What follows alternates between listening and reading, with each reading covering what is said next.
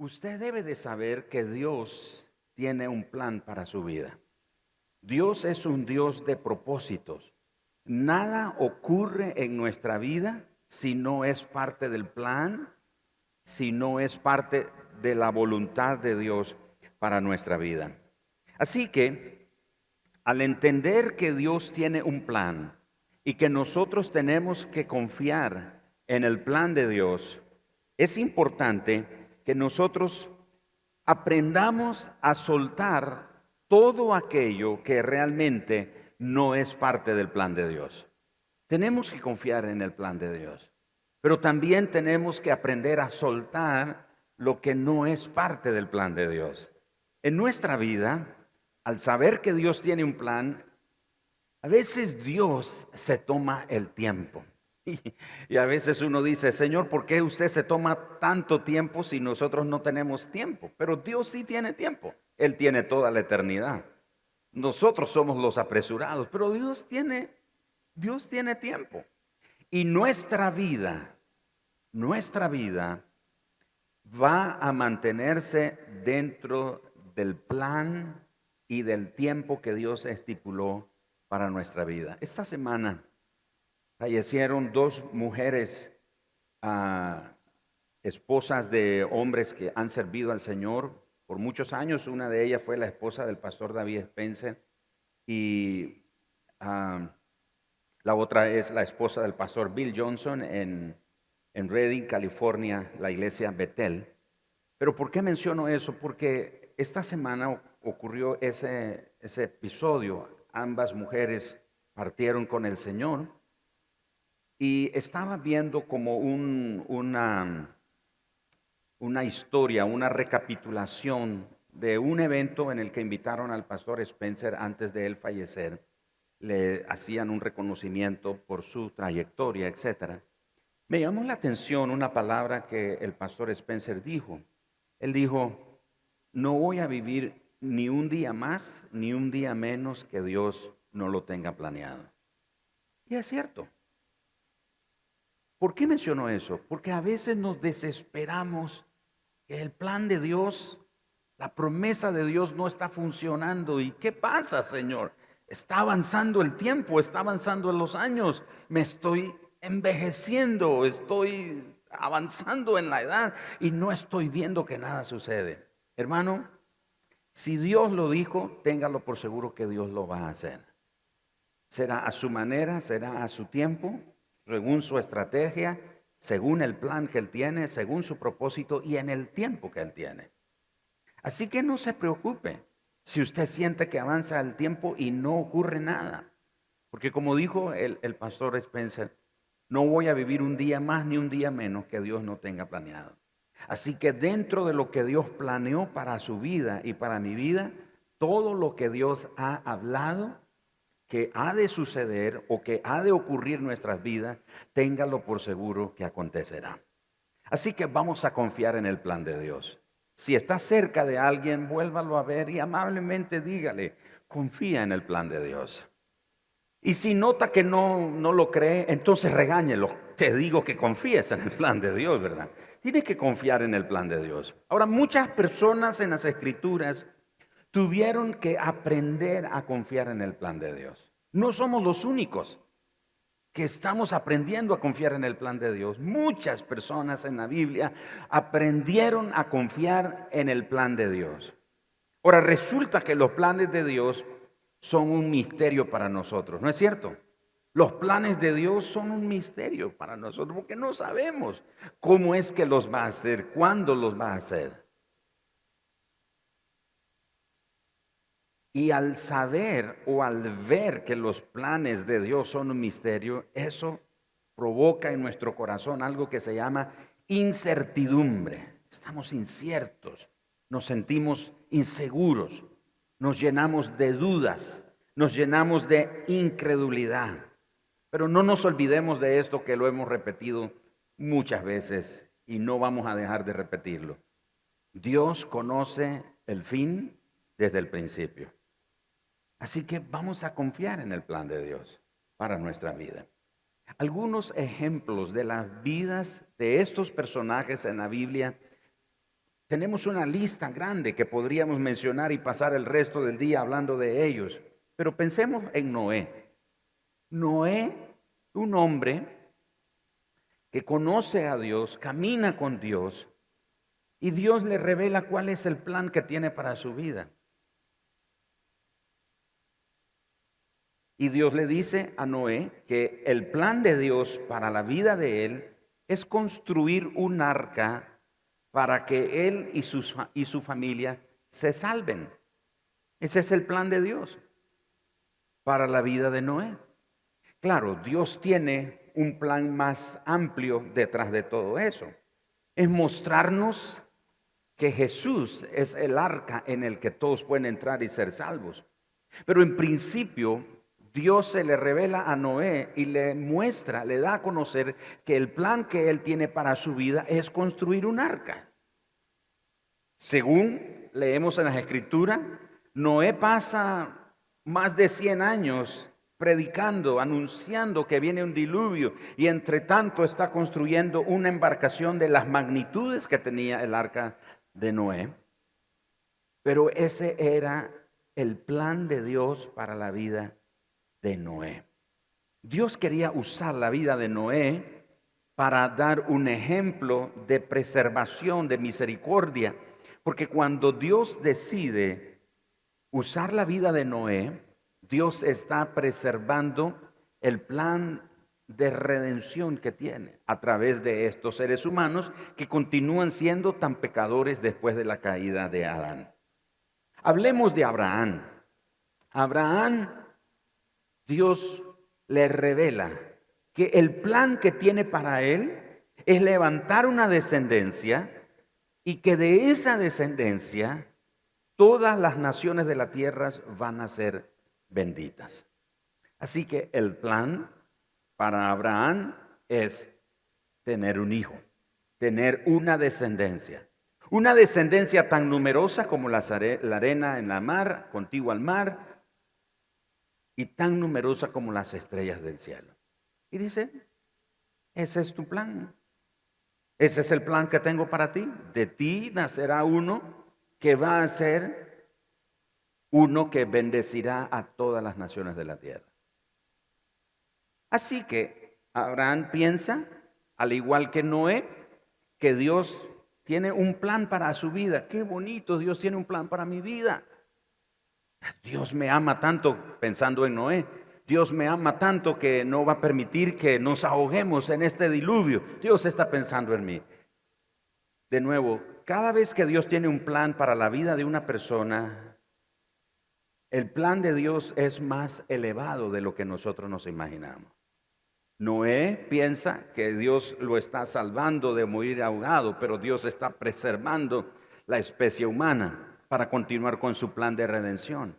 Abraham piensa que Dios lo, ama tanto que le, da, le va a dar un hijo, pero Dios está pensando que de la descendencia de Abraham vendrá uno que bendecirá a todas las naciones de la tierra. Y ese que bendecirá a todas las naciones de la tierra es Cristo. Que de José. José también descubre que Dios tiene un plan para su vida. Algunos piensan que el plan de Dios para José era soñar. No, el plan de Dios para José era usarlo como un instrumento para preservar las vidas de toda su familia por causa de la hambruna que ocurrió, que iba a ocurrir. Como Dios conoce el fin desde el principio, Dios sabía que vendría una hambruna, así que Dios levanta a José y escribe de la vida de José que el plan de Dios para la vida de José es preservar vidas. Preservar vidas y continuar el plan de redención con su pueblo. Algunos piensan, bueno, pero eh, es que el plan de Dios tiene que ser mejor para José, no solo preservar vida, porque lo hizo el segundo después de Faraón. Bueno, en el proceso Dios puede hacer muchas cosas. Puede ser que sea un estadista como lo llegó a ser José, o puede llegar a ser un agricultor, o un pescador como lo fueron los discípulos. Así que eso no es lo relevante. El hecho de que José llegó a ocupar una posición tan importante, eso no es lo relevante. Lo relevante es que la vida de José está continuando con el plan que Dios tiene. Así que eh, lo que sucede, las posiciones, los beneficios y cosas por el estilo, esos son añadiduras. Pero eso no es la verdadera bendición. La verdadera bendición en el plan de Dios para la vida de José era preservar vidas. Pensemos en Moisés. Moisés.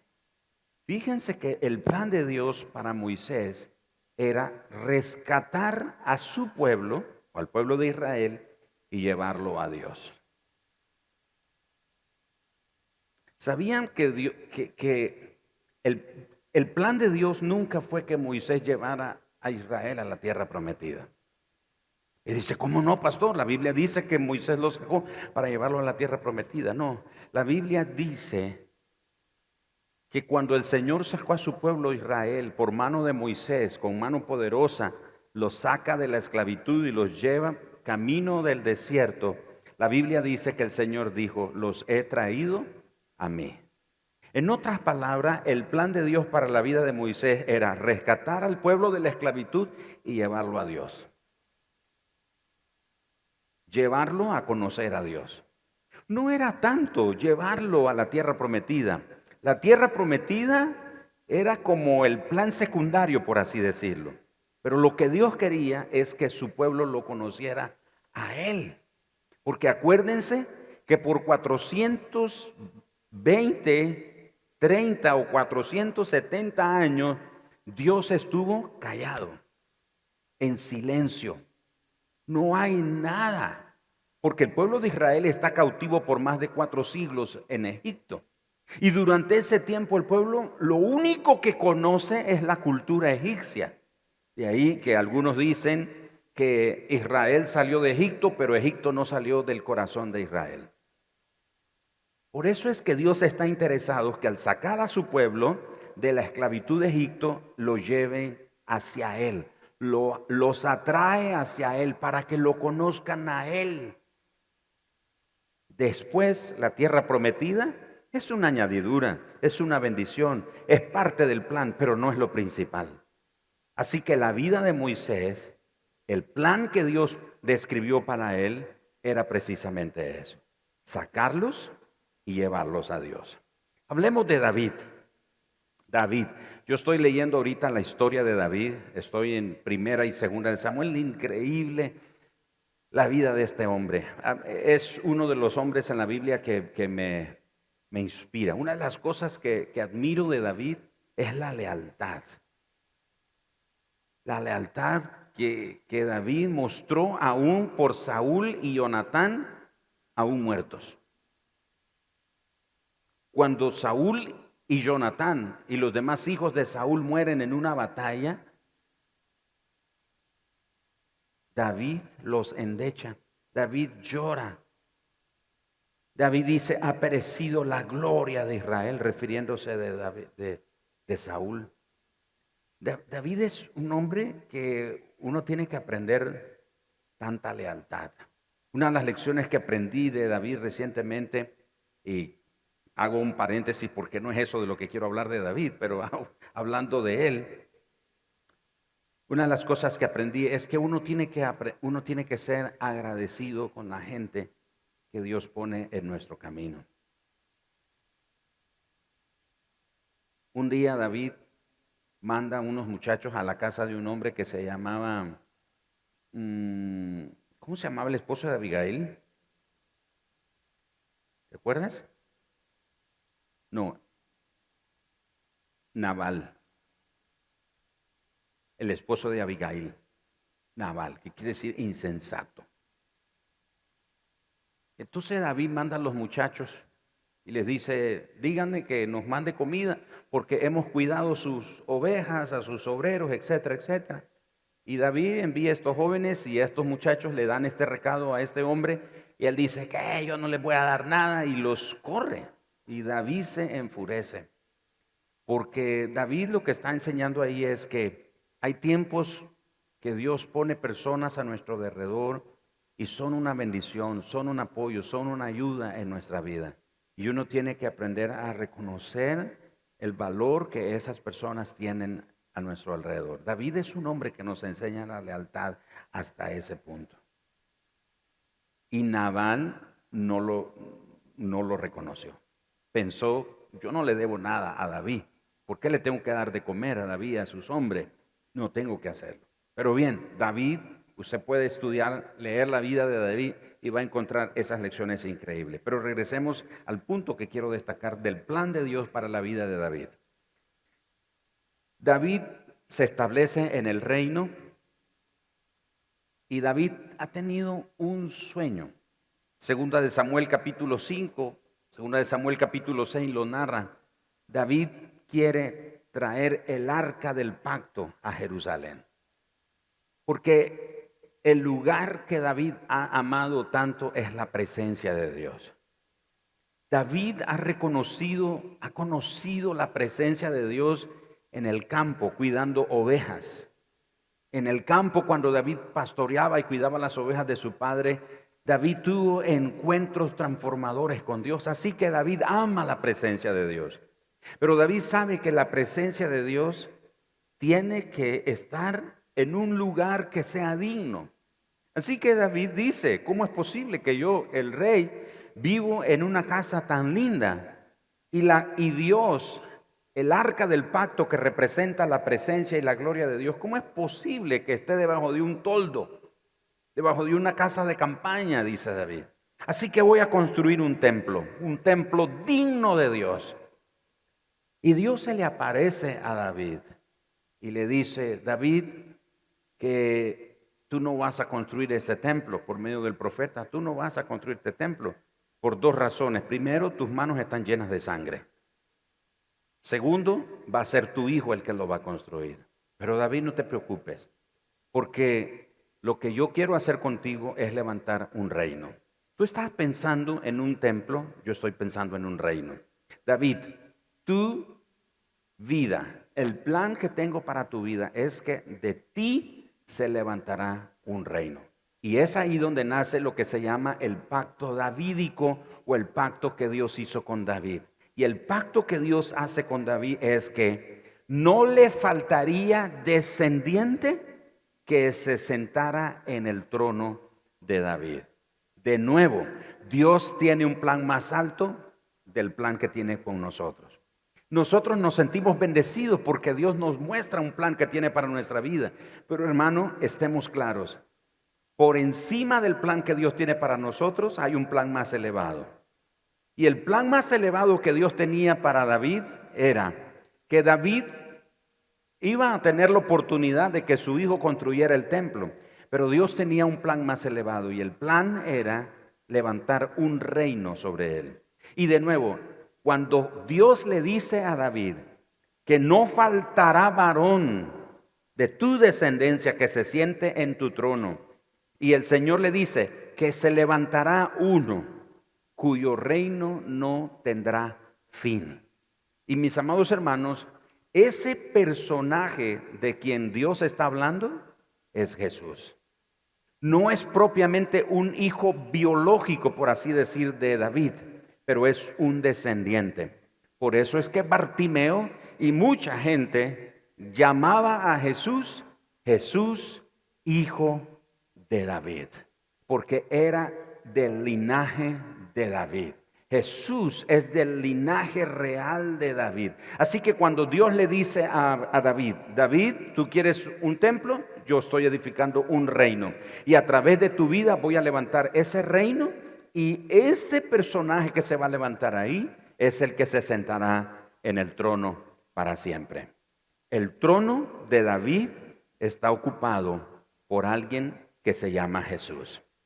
Así que Dios tiene un plan más elevado para él. Nehemías, Nehemías, el plan de Dios para Nehemías, reconstruir los muros de la ciudad que están destruidos. Pero aparte de eso, era traerle esperanza a la nación. En un momento tan difícil que la nación de Israel está viviendo, están en la cautividad, están viviendo en la cautividad. Los que se quedaron en Jerusalén fueron ah, los lisiados, los enfermos, ah, viudas, huérfanos, ah, los pobres, gente con dificultades fueron los que se quedaron a vivir en Jerusalén, en las ruinas de Jerusalén. Cuando Nehemías pide reporte de cómo está Jerusalén, le dicen que las cosas están terribles. Y en ese momento Nehemías descubre cuál es el plan de Dios para su vida. Es ir a Jerusalén y reconstruir los muros de la ciudad. Así que si ustedes leen el libro de Nehemías, van a encontrar que muchos enemigos intentaron detener a Nehemías de construir el muro, porque los enemigos sabían que si el pueblo de Israel reconstruía los muros de la ciudad, eso significaba que la nación se volvía a levantar. Así que el plan de Dios para la vida de Nehemías era precisamente eso, reconstruir los muros, pero sobre todo traerle esperanza a la nación. La nación que está fracturada, la nación que está herida, que está en cautiverio. Y muchos años después, o pocos años después, llega Zorobabel, llegan Esdras para reconstruir espiritualmente la nación y Zorobabel para reconstruir el templo. Así que podríamos ir por cada personaje en la Biblia y encontrar cuál es el plan que Dios tenía para, para ellos. Podemos entonces decir que la vida de estos personajes están llenas de lecciones, lecciones muy valiosas que pueden ser de mucho provecho para nosotros. Es lo que Pablo dice en Romanos capítulo 15, versículo 4. Pablo dice, porque las cosas que se escribieron antes para nuestra enseñanza se escribieron, a fin de que por la paciencia y la consolación de las escrituras tengamos paz. Note que dice, todas las cosas que se escribieron antes se han hecho para nuestra enseñanza, se han hecho para que nosotros obtengamos paciencia y consolación por medio de las escrituras. Le voy a leer este mismo versículo en varias versiones para tener un panorama todavía más amplio. Dice esta versión, todo lo que está escrito en la Biblia es para enseñarnos. Lo que ella nos dice nos ayuda a tener ánimo y paciencia y nos da seguridad en lo que creemos. La Biblia Dios habla hoy, dice todo lo que antes se dijo en las escrituras, siempre de Romanos 15:4, todo lo que se dijo antes en las escrituras se escribió para nuestra instrucción, para que con constancia y con el consuelo que de ellas recibimos tengamos esperanza. La nueva versión internacional lo dice. De hecho, todo lo que se escribió en el pasado se escribió para enseñarnos a fin de que, alentados por las escrituras, perseveremos en mantener nuestra esperanza. La palabra de Dios para todos tradujo ese versículo de la siguiente manera. Todo lo que se escribió en el pasado fue para dejarnos una enseñanza, para que tengamos esperanza. La esperanza viene por la paciencia y el ánimo que nos dan las escrituras. La traducción del lenguaje actual lo dice de esta manera. Todo lo que está escrito en la Biblia es para enseñarlo. Lo que ella nos dice nos ayuda a tener ánimo y paciencia, nos da seguridad en lo que hemos creído. Y finalmente, la nueva traducción viviente nos dice, tales cosas se escribieron hace tiempo en las escrituras para que nos sirvan de enseñanza y las escrituras nos dan esperanza y ánimo. Me gusta cómo lo traduce aquí. Y nos dan ánimo mientras esperamos con paciencia hasta que se cumplan las promesas de Dios. Quiero mencionar que ligado al plan de Dios están las promesas de Dios. Cada vez que Dios nos revela el plan para nuestra vida, hay promesas. Y, si usted conoce el plan de Dios para su vida, no solo debe confiar en Él, pero también debe de saber que hay promesas ligadas, amarradas a ese plan. Cuando Dios, cuando, cuando Dios empezó a hablar algunas cosas para mi vida, yo recuerdo, las recuerdo muy bien. Recuerdo que esas palabras, eso que Dios habló del plan de, de Él para mi vida, recuerdo que están conectadas a promesas. Hay promesas. Y cada uno de estos hombres que mencioné, David, Moisés, Noé, Abraham, José, Nehemías, etcétera, cada uno de ellos tenían promesas para sus vidas. Y en base a eso, quiero lanzar cinco lecciones que nos pueden servir para nosotros. Nos pueden servir mucho. Como leímos hasta la saciedad, Romanos 15, 4 hoy. Todo lo que está en la escritura es para nuestro provecho, para que por la paciencia y por la confianza en la escritura recibamos lo que Dios nos ha prometido. Una de las lecciones que podemos ver en la vida de estos hombres es la siguiente.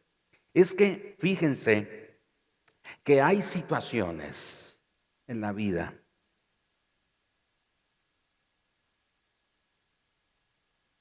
y esas situaciones en nuestra vida que nos toca vivir valga la redundancia, esas situaciones pueden provocar dos cosas en nosotros. Una, destruirnos y la otra, movernos a Dios.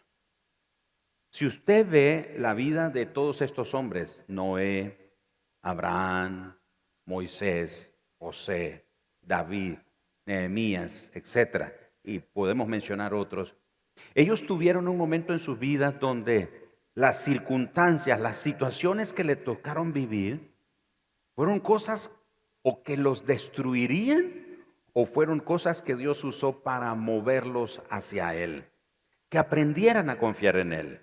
Por eso Isaías capítulo 30, verso 18 dice, porque Jehová es Dios justo. Y mire lo cómo lo dice este versículo, bienaventurados todos los que confían en Él. Así que dentro del plan de Dios, para la vida de todos estos hombres y para la vida nuestra, podemos aprender esta lección. Usted y yo vamos a estar en situaciones en la vida que o nos destruyen o nos empujan hacia Dios o nos acercan hacia Dios. Es nuestra elección. Nosotros vamos a decidir si las situaciones de la vida nos destruyen o nos mueven hacia Dios, nos acercan hacia Dios. Yo no sé si usted conoce personas, yo he conocido muchos, que en medio de un momento difícil en su vida se apartan de la fe. ¿Los ha conocido? Y a veces yo me los he encontrado, hermano, ¿cómo está? No lo hemos visto, ¿qué le ha pasado? Y me sorprende la respuesta. Y dice, es que he tenido unas pruebas, unos problemas y, y unas dificultades. Entonces, por eso me tomé una pausa. Como que no hace sentido eso.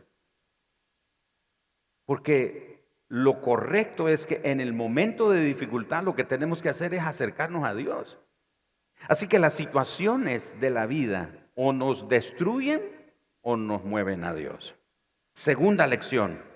Hay situaciones y, tenemos que tener mucho cuidado en esto. Hay situaciones en las que podríamos desear más la respuesta de lo que deseamos a Dios.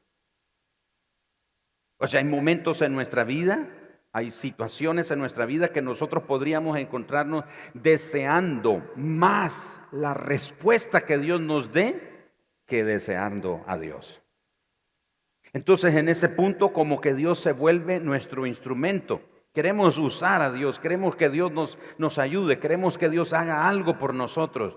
Pero Dios ve que no lo deseamos a Él, que lo que queremos es solo el beneficio de Él, solo que Él nos ayude. Y esto le pasó a estos hombres. Fueron hombres que tuvieron que aprender que hubo momentos en sus vidas cuando ellos desearon más la respuesta que a Dios.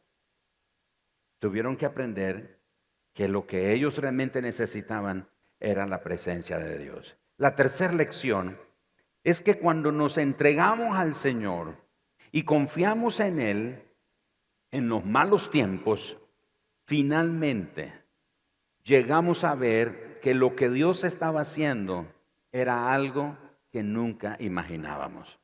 Es decir, que en medio de los tiempos difíciles que nos toca vivir dentro del plan de Dios, porque uno se alegra y dice, Dios tiene plan para mi vida, Dios tiene promesas para mi vida, y uno asocia automáticamente que si Dios tiene un plan para nuestra vida y que si Dios tiene una promesa para nuestra vida, que estamos libres de aflicciones, que estamos libres de dificultades, que no vamos a tener contratiempos, que no van a haber momentos difíciles, pero no es cierto. Sí los vamos a tener. Vamos a tener contratiempos, vamos a tener dificultades, vamos a encontrar aflicciones, vamos a encontrar sufrimiento. Pero en esos momentos cuando nos entregamos al Señor, cuando confiamos en Él, aún en los malos momentos, nos vamos a dar cuenta, hermanos, que lo que Dios estaba haciendo era algo más de lo que nosotros nos imaginábamos. Usted y yo, si confiamos en el plan de Dios, aunque nos esté tocar o nos esté tocando pasar un momento difícil, confiemos en el plan de Dios, porque lo que Él está haciendo es algo mucho más de lo que nosotros nos imaginamos. Si no, preguntémosle a estos hombres, preguntémosle a Noé, preguntémosle a Abraham, preguntémosle a Moisés, preguntémosle a David, preguntémosle a José. Y ellos nos van a decir que lo que Dios tenía para ellos en los tiempos difíciles era mucho más de lo que se imaginaban. Número cuatro, a veces, y esto yo, lo llamo esto como el humor de Dios. ¿Saben por qué? Porque a veces Dios nos da una promesa en vez de una respuesta.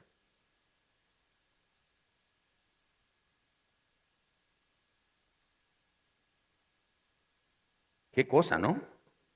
Clamamos a Dios por una situación en nuestra vida, de acuerdo al plan que Él tiene para nosotros, y Dios nos responde con una promesa en vez de darnos una respuesta a lo que nosotros, un ejemplo de ellos es Abraham.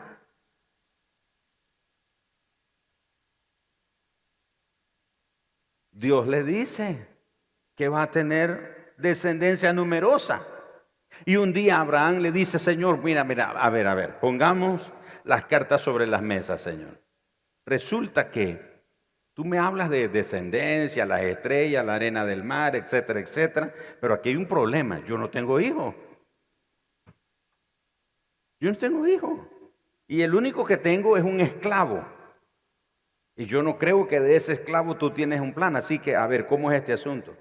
Y Dios, en vez de decirle, oh sí, claro, tu esposa ya va a tener un hijo, Dios le da una promesa. Le dice, vas a tener un hijo. Y lo vuelve a sacar al patio, lo pone otra vez a contar estrellas, lo pone otra vez a contar la arena del mar, etc. Dios no le da una respuesta, le da una promesa. Pero recuerden esto, toda promesa es algo con lo que Dios ha comprometido su propio nombre. Así que lo que Dios ha prometido, téngalo por seguro, por amor a su nombre, Dios lo va a hacer.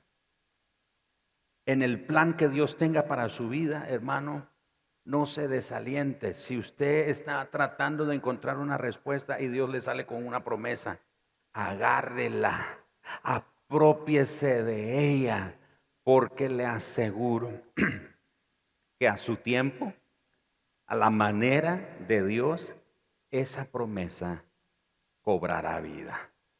Esa promesa funcionará. Esa promesa te va a alcanzar. Esa promesa surtirá los propósitos que Dios tiene. Y finalmente, cuando tenemos un plan B, y hace años mi esposa predicó un mensaje que no hay plan B. No hay plan B. Pero cuando tenemos un plan B al que recurrir en caso que Dios no aparezca o en el caso que Dios no cumpla, eso mata nuestra hambre por Él y detiene los recursos que Dios ha destinado para nosotros. Un ejemplo es Abraham. Abraham y Sara. Porque acuérdense que desde el día que Dios le hace la promesa y el día que nace Isaac, transcurrieron 25 años. Y en ese proceso, Sara y Abraham se les ocurre un plan B. Y todos sabemos cuál es el plan B. Un hijo llamado Ismael. Pero cuando nosotros echamos a andar nuestro plan B, bueno Señor, tú tienes este plan para mi vida, pero por si acaso, por si acaso me fallan los ángeles, por si acaso se duerme el ángel, por si acaso me falla la fe, por si acaso se te olvida o por si acaso tardas en cumplirlo, Señor, yo voy a tener este plan B. En el momento que yo vea, Señor, que las cosas no están yendo como yo espero, voy a activar mi plan B. Pero un plan B mata nuestra hambre por Dios. Pero no solo mata nuestra hambre por Dios, porque cuando seguimos el plan de Dios estamos hambrientos, estamos dependientes de Él, estamos confiando en Él, pero el plan B nos quita la confianza en Dios, nos quita el hambre y la pasión por Dios y la ponemos en el plan B. Entonces el plan B mata el hambre en nosotros de Dios, pero también recorta, detiene los recursos del cielo para nosotros. Estos personajes que hemos mencionado hoy lo podemos ver. Cada uno de ellos son lecciones que nos enseñan. Fueron personas que en algún momento activaron un plan B. Tenían un plan B. Por ejemplo, David, cuando mandó a traer el arca del pacto, hubo un muerto. ¿Y qué hizo David? David se le olvidó que la manera de cómo se debía trasladar el, arca del pacto era diferente a como él lo hizo. Él tenía su propio plan. Y yo creo que todos en algún momento tenemos nuestro propio plan. Y a veces se lo queremos imponer a Dios. Señor, bendice este plan. Asegúrese que usted está siguiendo el plan de Dios para su vida. Tenga cuidado y no sea que lo que usted está proponiendo es su propio plan es su plan B, pero Dios no está en el asunto. No hay nada mejor que aprender a soltar lo que realmente no es parte del plan de Dios y confiar plenamente en el plan que tiene para nosotros. Como dijo el profeta Jeremías, el Señor sabe los pensamientos que tiene para nosotros. Y los pensamientos que tiene para nosotros son pensamientos de bien y no pensamientos de mal. Él tiene pensamientos de bien, pero Él también tiene buenos planes para nosotros. Y usted dice, pastor, pero estoy como David huyendo. Pastor, estoy como los amigos de Daniel en el horno de fuego. Pastor, estoy como Daniel en el foso de los leones. Pastor, estoy como Pedro metido en la cárcel. Pastor, estoy como Pablo y Silas en el calabozo de más abajo, atado con cadenas. ¿Cómo es que el plan de Dios está funcionando en mi vida? Recuerde que nada de lo que acontece en nosotros está fuera del plan de Dios. Y si lo que usted y yo estamos enfrentando es parte del plan de Dios, le aseguro que todo terminará bien. Va a terminar bien y le va a traer honor y gloria al nombre del Señor. El plan de Dios siempre es que su nombre sea glorificado. El plan de Dios es que Él siempre sea exaltado. El plan de Dios es que nosotros reconozcamos que todo es por Él, que todo es gracias a Él. Y aunque nosotros nos hemos esforzado, hemos sido diligentes, pero nada funciona si no tenemos la bendición de Dios en nuestra vida. ¿Conoce usted el plan de Dios para su vida? Hay un libro que escribió el pastor John Piper, se llama No desperdicia su vida. Se lo recomiendo. No sé si le ha pasado, pero hay días cuando yo me despierto y estoy haciendo mis actividades, pero le tengo que confesar. Hay días cuando yo me digo, ¿qué estoy haciendo de mi vida? No quiero desperdiciar mi vida. No quiero desperdiciar mi tiempo, no quiero desperdiciar. Quiero caminar en el plan de Dios. Quiero que mi vida sea el resultado del plan y el propósito que Dios tiene para mí. Así que pregunto esta mañana, ¿cuántos aquí saben que Dios tiene un plan para su vida? Algunos dicen, pastor, yo sé que el plan de Dios para mi vida es llevarme al cielo, a las calles de oro y mar de cristal. bueno, para cumplir ese plan no hay mucho que hacer. Es fácil de cumplir ese plan. Pero mi hermano, el plan de Dios es más elevado que eso. El plan de Dios es usar tu vida para que su nombre sea dado a conocer, para que los propósitos de Él se cumplan, para que su reino se extienda. Así que el plan de Dios puede ser diferente y variado para cada uno de nosotros, pero Dios está en el asunto. Así que si usted sabe que Dios tiene un plan para su vida, y en algún momento usted le ha puesto un poquito de, de su esfuerzo. Le ha metido ingredientes de la carne. Le ha puesto sus deseos o motivaciones equivocadas. Es un buen momento para renunciar a eso y decirle, Señor, yo quiero abrazar el plan que tienes para mi vida, no en mi fuerza, no a mi manera. Hay tiempos cuando sentimos que Dios nos pone el freno. ¿Cuántos les ha pasado eso? Hay tiempos en su vida cuando usted siente que Dios lo brequea. A ver, honestamente, ¿cuántos han sentido eso? A mí me ha pasado. Y en esos momentos uno como que se pone malcriado. Ay, ¿por qué a mí, Señor? ¿Y por qué yo? Si yo he sido fiel y aquí. Y Dios dice, voy a dejar que te pase tu berrinche. Ahorita no puedes entenderlo. Quizás Dios lo que está haciendo es poniéndote un alto para decirte, ¿sabes qué? Te desviaste un poco. Tienes que enderezarte. Vas a ver mi bendición, Vas a ver mi provisión, vas a ver mi cuidado, vas a ver mi, bondad, etcétera, si te mantienes en este camino, en este plan. No, Señor, pero yo siento que eh, si sigo por aquí, las cosas van a ser más rápidas. Diga conmigo, el camino más largo es el camino más seguro. Este usted pastor, no es cierto.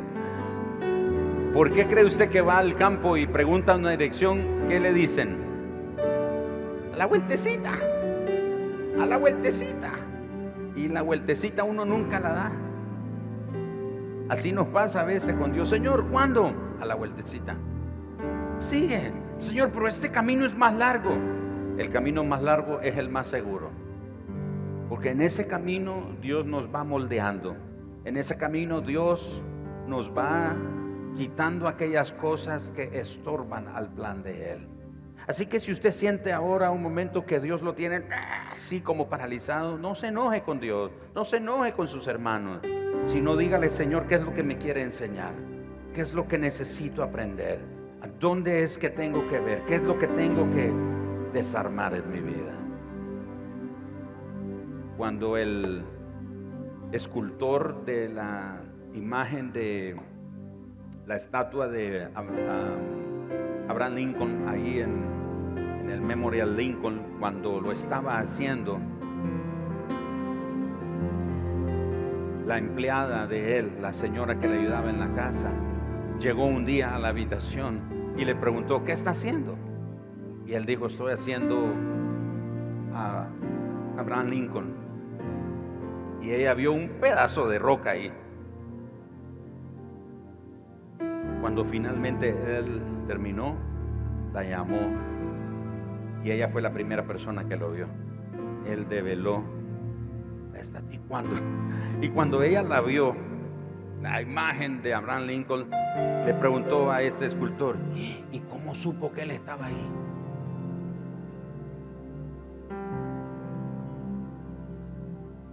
Nuestra vida es como un pedazo de roca que el Señor tiene que cincelar. Y el cincelar duele. Ese martillar duele. A veces usted ve en otros algo bonito y dice, ay, como quisiera eso, yo quisiera tener la unción de ese, quisiera tener lo que hace aquel, quisiera tener la bendición de aquel, pero usted no sabe que ese ha pasado por el cincel, el Señor lo ha cincelado, le ha golpeado, le ha venido dando forma y aunque usted lo ve bien, todavía le falta.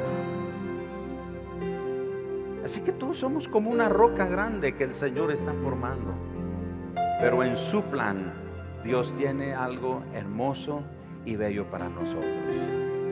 Yo deseo que cada persona que está aquí, creyente, seas tú un empresario, seas tú un líder, seas tú un maestro, seas tú un médico, seas un profesional en cualquier área, un ama de casa, un jardinero, un carpintero, un constructor, lo que tú seas, deseo que tu vida la vivas al máximo de acuerdo al plan que Dios tiene para tu vida. Tu vida no es así por casualidad, Dios lo ha diseñado y Él está encaminándose hacia el plan que tiene para tu vida. Levante su mano y dile, Señor, ayúdame a confiar en tu plan, Señor. He abrazado que tú tienes un plan para mi vida, Señor pero enséñame a confiar en tu plan. Enséñame a esperar en tu plan, Señor. Enséñame que a veces no me vas a dar una respuesta, me vas a dar una promesa. Enséñame que a veces si amo más la respuesta, más que a ti, Señor, estaré cometiendo un gran peligro. Señor, enséñame que podría en el momento más difícil, Señor, si yo hago mi propio plan, puedo matar el hambre que tengo por ti, el anhelo que tengo por ti, el deseo que hay en mi corazón por amarte, por servirte, por serte fiel, por, por mantenerme en integridad delante de ti. Todo eso podría morir si hago uso de mi propio plan y voy a limitar los recursos que tú tienes para mí. Padre, abro mi corazón delante de ti, abrazo el plan que tienes para mi vida y ese plan puede incluir tiempos o temporadas de sufrimiento o de escasez o de limitación o de dolor o de aflicción o de necesidad o de llanto, de preocupación, lo que sea, Señor, pero sé que el plan va a funcionar, sé que el plan va a funcionar, sé que el plan llegará a su fin y tú vas a recibir gloria en ese plan. Tú vas a ser glorificado. Y en eso está mi gozo. En eso está mi deleite. Que tú seas glorificado. Que tú seas exaltado.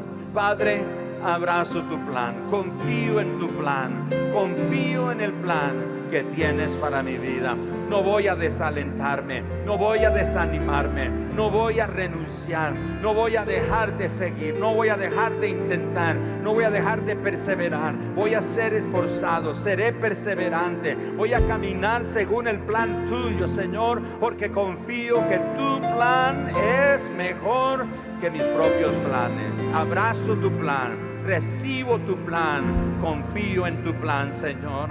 En el nombre de Jesús, adoremos todos al Señor unos instantes.